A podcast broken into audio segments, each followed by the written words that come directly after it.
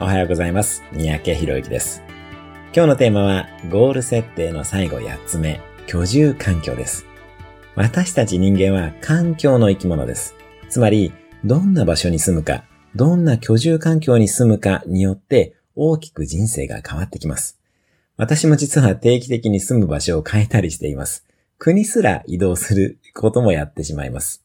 例えば、今はシンガポールに住んでいますが、このシンガポールという土地は所得が高い人が多いため、自然と自分の所得も上がっていくんですね。これは、その場所にいることにより、セルフイメージが上がったり、実際にそういうふうに収入が高い人とのネットワークから有益な情報が入ってくるためです。また、生活費もかかるので、実際に頑張んなきゃいけないということもありますね。今日のおすすめアクションです。住みたい場所をピックアップし、リサーチに行きましょう。